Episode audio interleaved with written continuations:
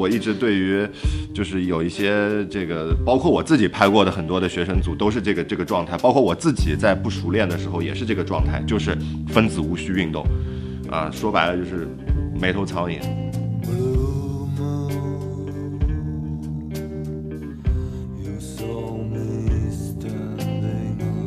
去沙漠啊，然后去山林里面，就是越是这种艰苦条件的地方，越容易出好片。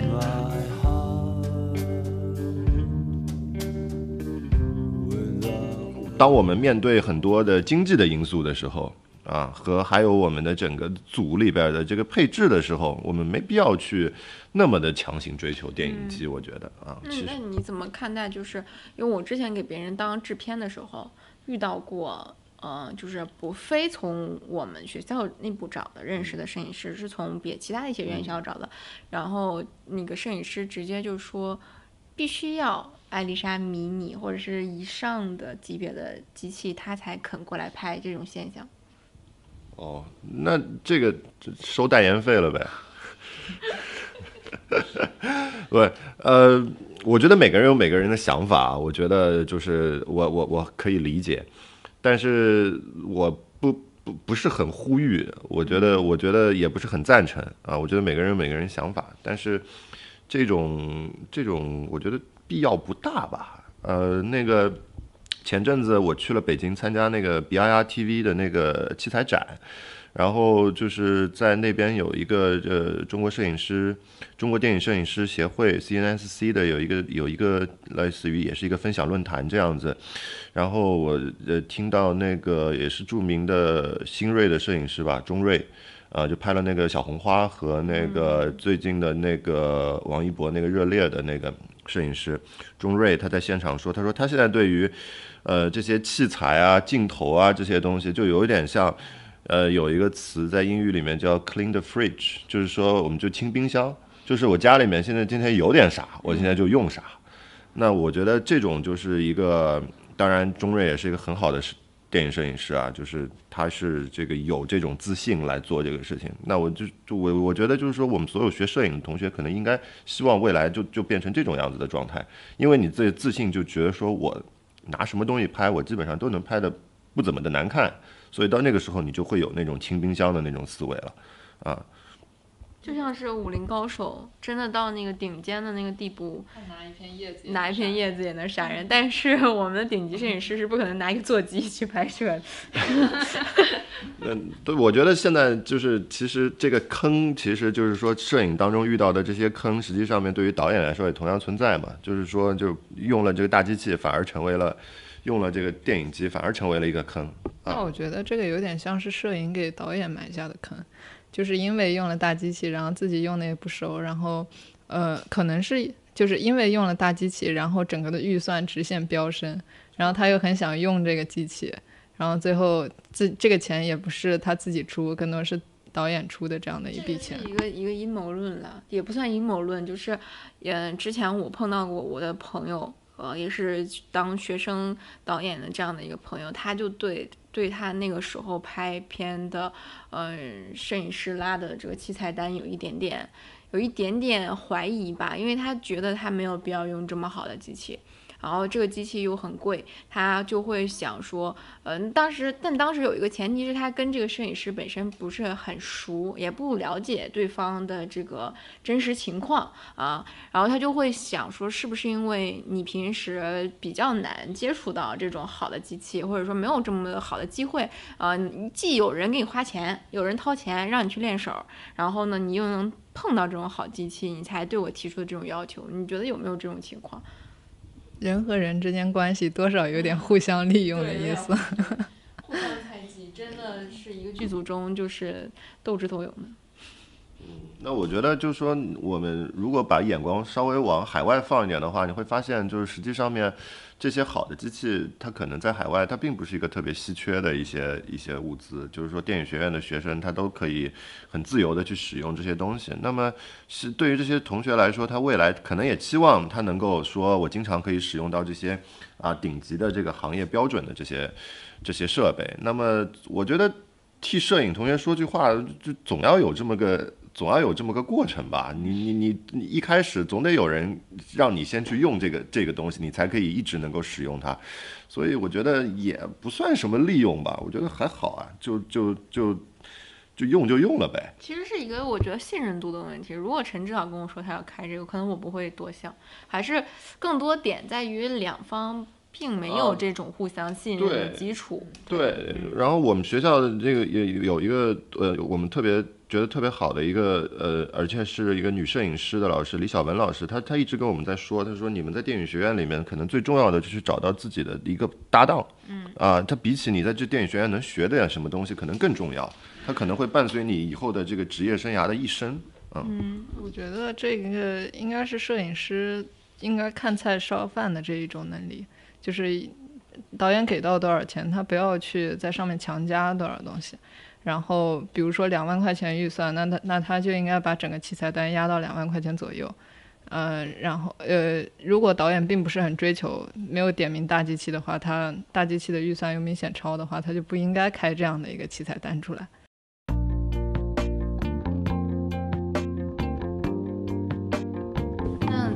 这个预算就是有这么一个问题，确实存在这个问题啊，就是经常遇到，经常遇到想砍摄影预算的这种导演。那其实我们也想为摄影的同学说，就是争取一些话语权嘛，就确确实实有的东西是必要的。那有就两位有没有在合作的过程中遇到过这种情况？就是说导演呃碰恰巧碰到的是一个不太理解。这些器材的使用功能的这种这种导演，然后他就觉得我这个东西不需要这个或者不需要那个，然后就就酷酷砍，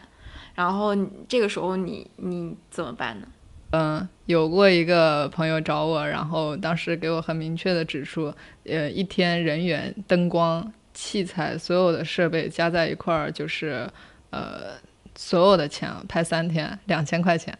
让我解决它。我就不知道，然后后来就是，呃，那所有的东西我就从外面，就是上戏也有这种免费的灯光的，只不过你要出人员的钱。然后当时因为各种原因，就是给他就从最简单的一个方式去拍。但是这个导演也是比较厉害，就是他拍一个组炸一个组，就是拍到最后所有的人都很疲惫。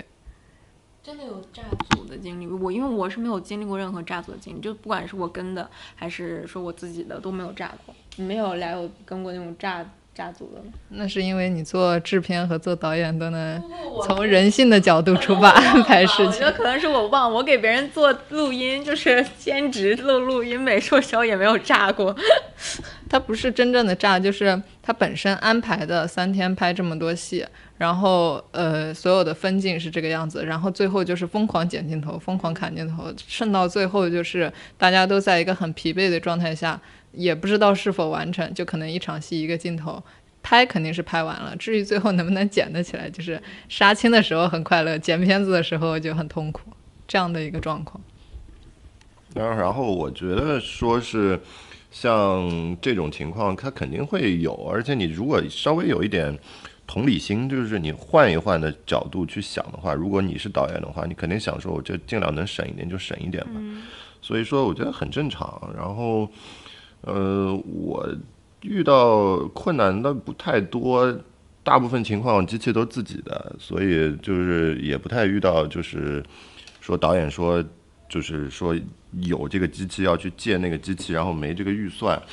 然后。那么，经常我问导演的一句话就是说：“我这个机器，您您看行吗？” 然后，那肯定能行，不要花钱都能行。呃，然后就大部分情况下，我也没有没有说去问导演，就把这部分的预算加到这个这个里边儿。至少在学校里边的时候，基本上都是这个样子。然后，呃，有有些时候可能因为摄影它还有一个灯光这部分的问题。啊，所以说大部分的情况它可能出现在灯光里面，因为灯光这个东西它是它是没没底的，啊，它其实本质上它就是个没底的事儿。呃，同样一个画面，你想要拍的好看，我可以往里边无限的加灯，啊，我我外面就是直接开一个十八 K 我都可以。之前听那个样讲课是。是 Young 还是 Kiss 我忘了，说哪个哪个摄影师是把那个拍一个类似那种动作片哈国国外的那种摄影师是把整面大楼全部贴上了，对贴了八百多个对呃 LED 的那个灯管。对，他应该说的是那个，他应该说的是那场幺九幺七里面狄金斯老师的那场戏。狄金斯老师，对，狄金斯老 狄老师，狄老师的那那那那一场，那个就是那个士兵从地下室走出来，然后后面是一个火烧掉的一栋楼的那那一个像一座山一样的，然后那个时候狄老师是把整座整个搭了一个这个像一个高楼一样的这个架子，然后上面全部布了这个 LED，然后。就做出了一个火光的一座山的那种火光的那种感觉，然后后期再把这整一个的 LED 全部，呃，在 CGI 里边做成了那个火，所以说这个才出现了我们看到的一个，呃，第一个镜头是一个逆光的走出来，前景有一个十字架喷泉的那个那个镜头的那个很著名的这个镜头的这种效果，所以说就像我刚才说的，就是它这个效果，它这样子花了就是。上百万的资金可能就去拍这么一个镜头，这是别人有这点钱，那你想要拍出这样子的这个镜头，你可以想点别的方法吧。我就觉得说灯光是个是个无底洞，所以或者其实就是说导演自己要心里清楚，就这几个字儿，你要怎么分？其实本身这个东西不太好分，然后呢，你又要要求一个极高的质量，或者说拍一些。呃，难度很高的东西它就不现实，就是在导演在设想的时候，就是也要根据你自己自己的这个预算以及呃灯光啊，包括摄影的一些你也要掌握，要不然的话就会出现这种这种情况，甚至我觉得会引发一些不必要的争吵。我觉得这都是这就是个特别学习的这个过程啊，就是很很大软刚说的非常对，就是第一个是避免争吵，第二个我觉得这。包括我自己，我其实也并没有拍的非常非常的好，我就是一个很普通。谦虚了，谦虚了。不不，我这就是一个很普通的摄影。然后，呃，在整个这些过程当中，就是如果你能够有过这种逆境，就是，呃，钱少，但是我希望能在钱少的状态下能够拍得好，那这就是一个特别好的一个学习过程。我觉得，就是如果你是苦大的孩子。那你长大了以后，你肯定知道这些钱，你你能不能把它用得更好？如果你从小就是一个，对吧？富家子弟，然后从小这些事情，我觉得都是很正常的，就是眼睛睁开来就感觉就应该是有的，那你肯定不珍惜嘛。嗯嗯。有没有跟过那种特别富的学生去做？没有哎，我这边都都都挺穷的。那你基本上就是。呃，跟一个三天的学生剧组有过哪一些预算的档次？嗯，基本上我基本上现在基本上感觉下来，就是三天的组基本上就是比较合理的价格，学生剧组基本上就在两万块钱左右。嗯，啊，就是一个比较合理的设备加灯光的一个预算。嗯，再往上加，它其实往上升的话，它的这个这个。它往上升其实就是一个函数了，就是你再往上加东西的话，你又得加人，然后它不是一个线性的往上升的，对，它是个指数的，嗯，就就是这样子，其实也没啥意思了，我觉得再往后就就就真的花导演很多钱，嗯。其实反而在那种比较极限的条件下，我我其实对我中期我中期的那个燕子，整个的这个摄影情况就我觉得很满意了，因为在花了那么点儿钱。对，这花了两，其实真拍的那个阶段好像是不两万多一点儿，两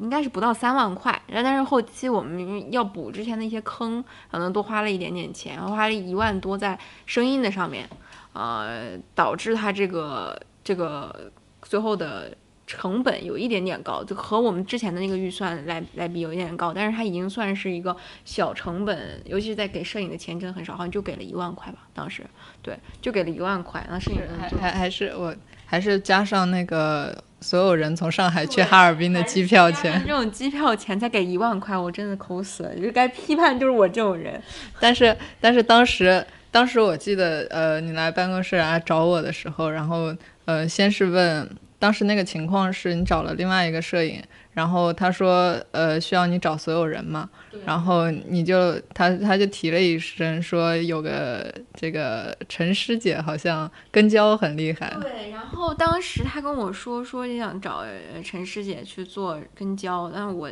我。我其实有点不太好意思说这个事情，但我也没办法了。然后处在一个我处在一个很孤立无援的状态下，就跟陈指导非常狂悖的说了一个想邀请他去做跟焦。那陈指导说：“那为什么我不能直接做摄影？”感觉这个这个事情就是很多都是巧合，然后巧合之间就碰上了，碰上大家相处的很好，或者觉得合作的很好，很顺畅，那之后就会一直合作。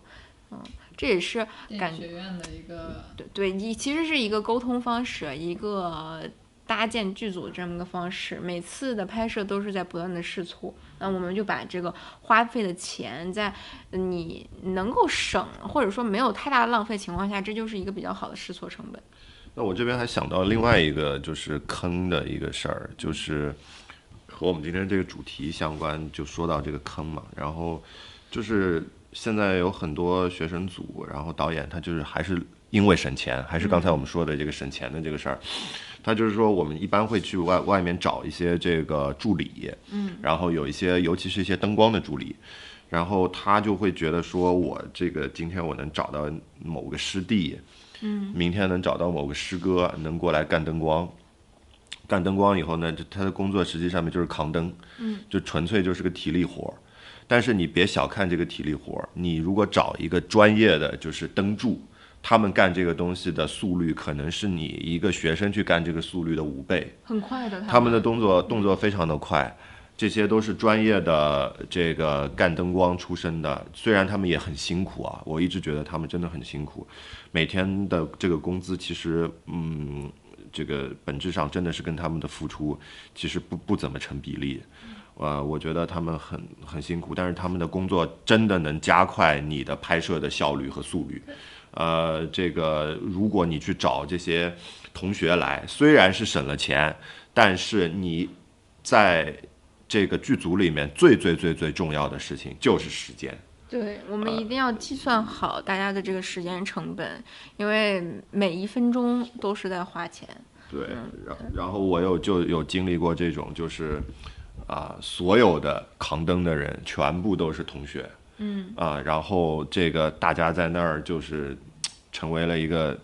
就就在那个时候，我我我脑子里面就发明了这个词，后来我一直用，就叫分子无序运动，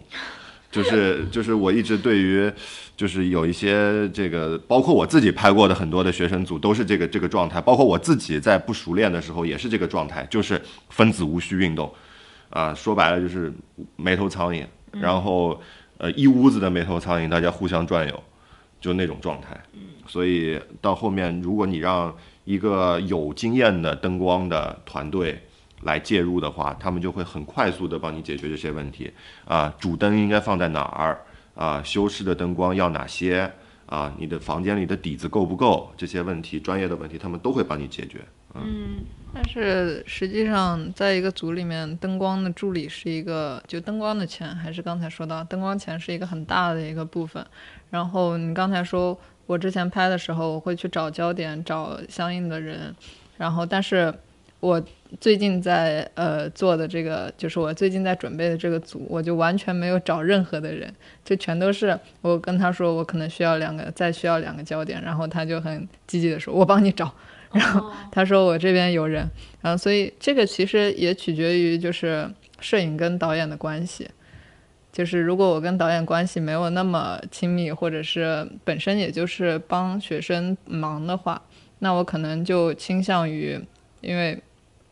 都没有任何的这个钱的这个原因嘛，所以我就更倾向于就是导演自己找这样子。那而且他本身就是也是看他能不能找得到。如果他本身是那种玩的特别活的那种，然后他身边就有很多这样子的摄影的同学可能会来帮忙。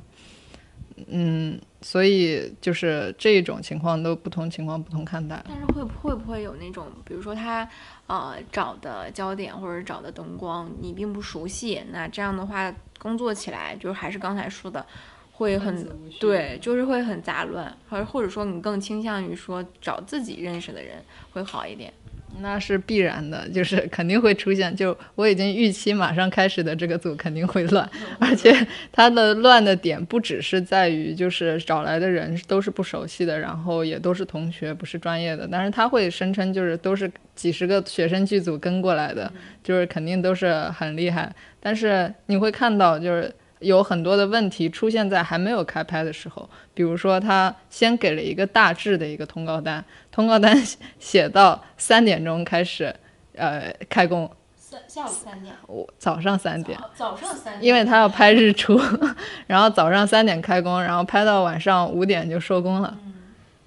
然后就没有了。第二天下午什么呃下午三点开工，然后为了拍晚上要拍到晚上三点，那这一种就是你完全不知道他是怎么做出来的通告，就这样做出来了。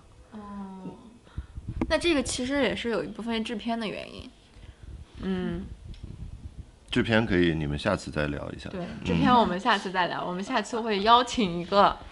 呃，经历过很多这种这种学生剧组的制片人、制片老师来过来跟我们详细的探讨一下这个通告以及相关问题。那我们今天就比较关注于这个摄影方面的问题。那其实我我们刚才说了很多这种坑啦。啊，啊然后听起来好像，哎呀，有一点如临大敌的那种感觉，觉得呃是一个像无解一样的命题。但是有没有过在说过去的拍摄的经历中，觉得当时很艰苦啊？不管是呃条件的艰苦，人员之间的艰苦，但是后来反过来回味之后，还觉得那是一段很珍贵的经历。这样的这样的剧组呢？那不得不提到燕子了。除了我这个我的中期之外，有没有一些别的？就是我想听一些别的我不知道的不知道的八卦。嗯，没那个，其实仔细回忆起来，我呃拍过的这些片子里边，其实都挺都挺艰苦的，我觉得。嗯，举举个例子呢，比如说去，比如说那个去东北拍武侠，零下十七度，一拍拍十六小时，就这种感觉的片子，这大家都很苦，不止我一个人在苦。呃，演员穿的比我们更少啊，我们这个都还是全副武装的，这个羽羽绒服、棉裤，嗯，演员可不能这么穿，它里边最多给。给一件暖棉内衣，然后我记得有一个细节，那个那个这个外边已经是零下十七度了，在一个沙漠里边，然后演员还要徒手去接那个冻的可以把手粘住的那个剑的那个道具，嗯。啊，然后就真的就是会粘住的，就这种这种感觉真的很很很很很心疼他们啊，所以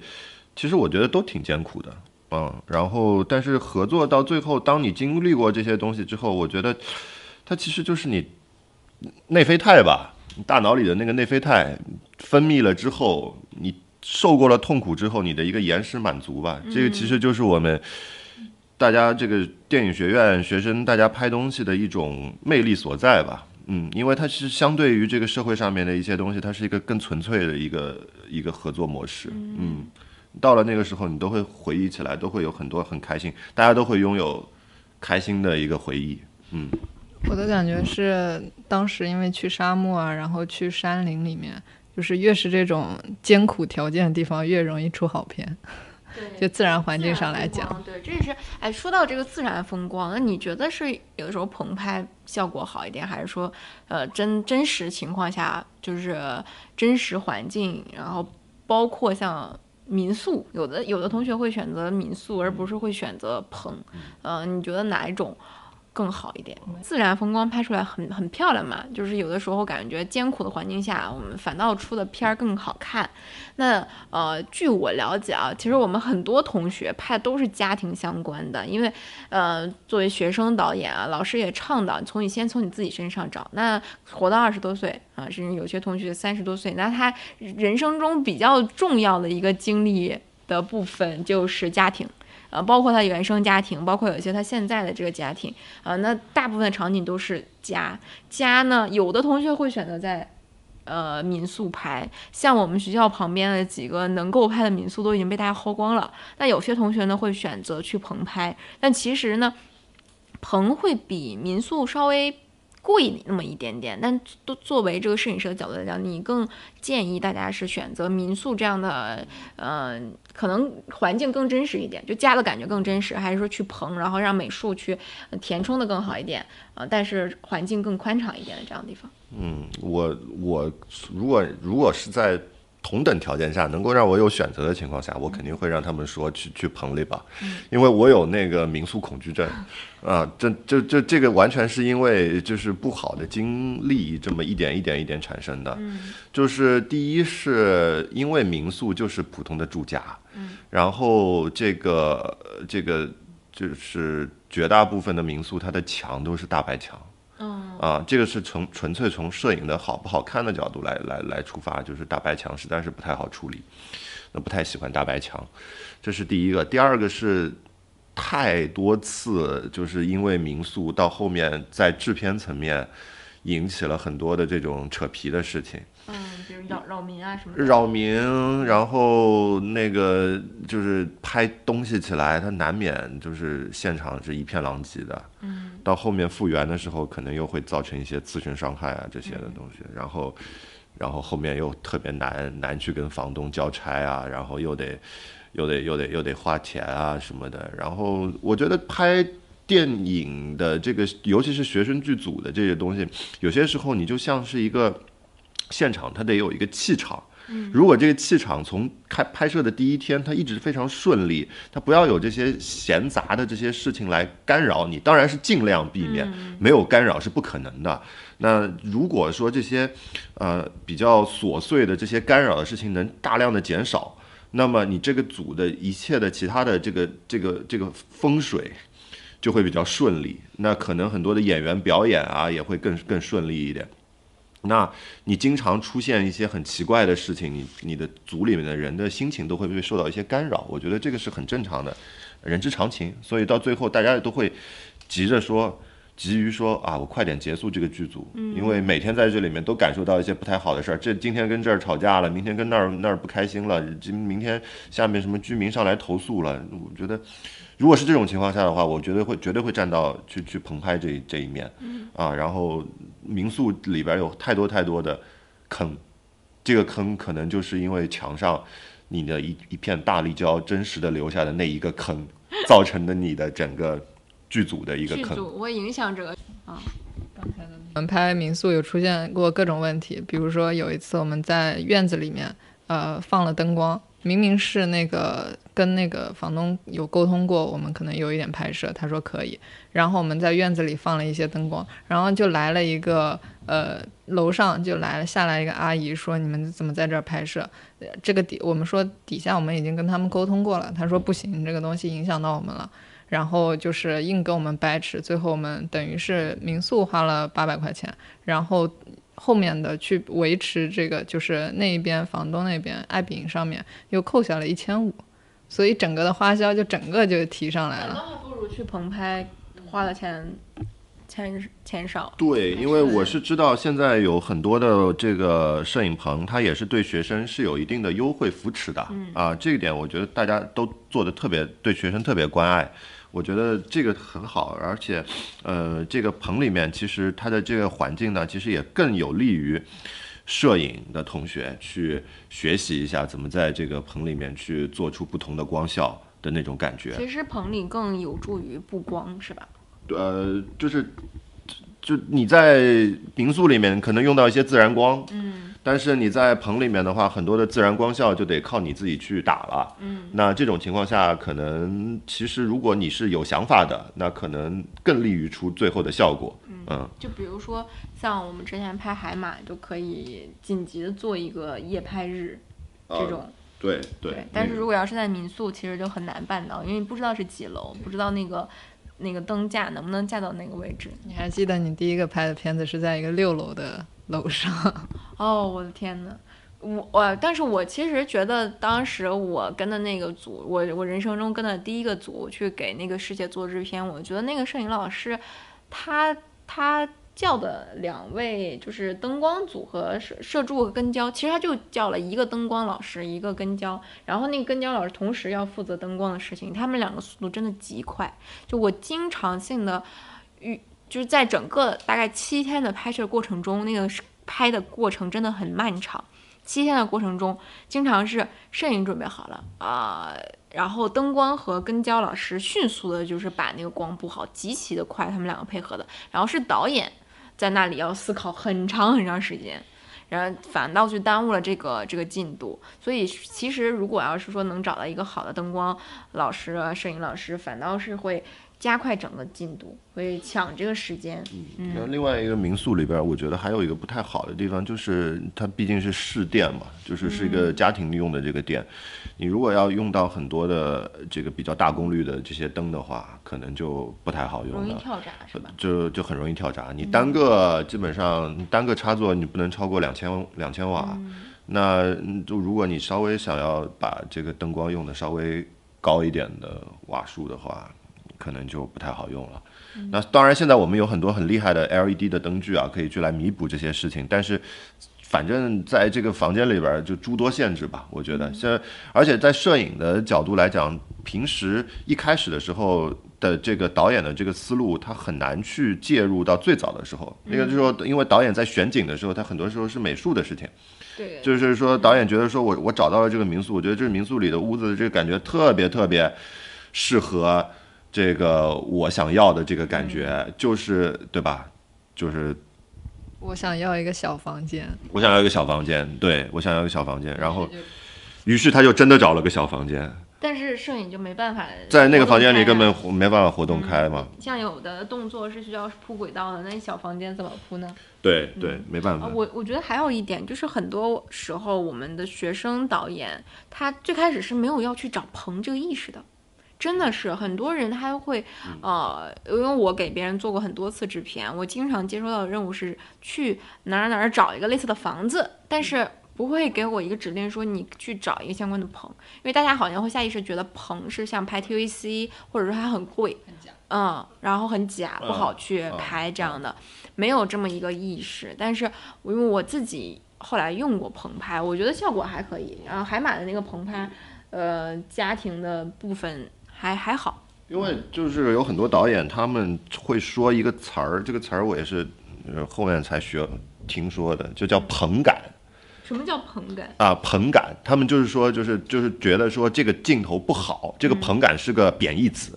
它是个百分之百的贬义词，就是说你没有拍出真实感，它是真实感的反义词，就是就是假。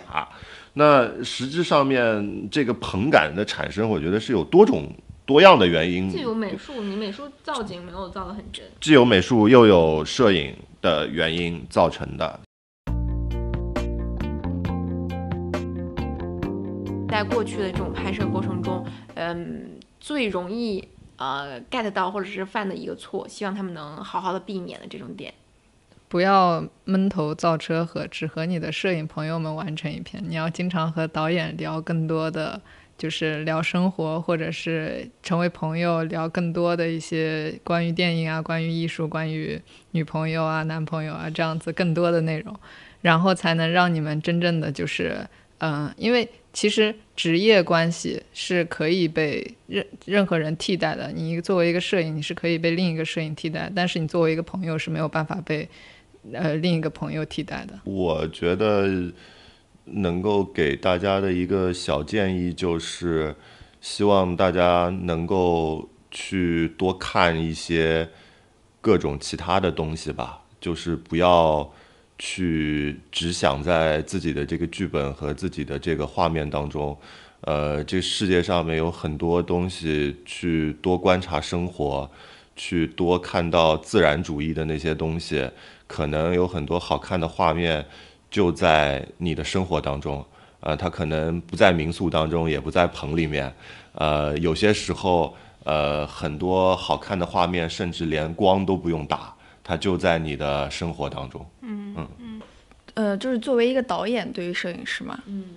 我觉得还是就多交流，然后没事儿就在一块儿，在一块儿唠嗑，在一块儿拍戏，多实践。啊，我希望各位导演和摄影师，嗯。我我这个希望只能是学生层次上啊，因为我还没有达到更高层次。我希望大家都能，呃，在开拍之前真正的推心置腹坐下来聊一聊，这样的话能化解很多，呃，之后会遇到的问题啊。我我们像是那种共同经历一场战争的战友那种感觉。你面对接下来可能要进行的两三天的这样的集中集中训练，嗯，互相能够把。这个最深处、最基础的这种的呃诉求啊，包对这个影片的诉求能够互通，然后能够相信对方，其实会解决到很多的很多的问题。那好，那今天我们也说了很多，也聊了很多啊，其实也是跟大家很真诚的说了一些我们之前的一些小坑。那今天的这些呃论点啊、议题，其实也是从我们的自身出发。那啊，我们还是比较片面。呃，如果有更多的这个摄影师朋友，嗯，有更多的想法，可以在下面给我们留言，然后也期待着有一天能够来到我们的栏目组，和我们一起在讨论更多关于呃学生短片和摄影相关的内容。那今天我们的栏目就到这里，嗯，期待着下次与大家见面，拜拜。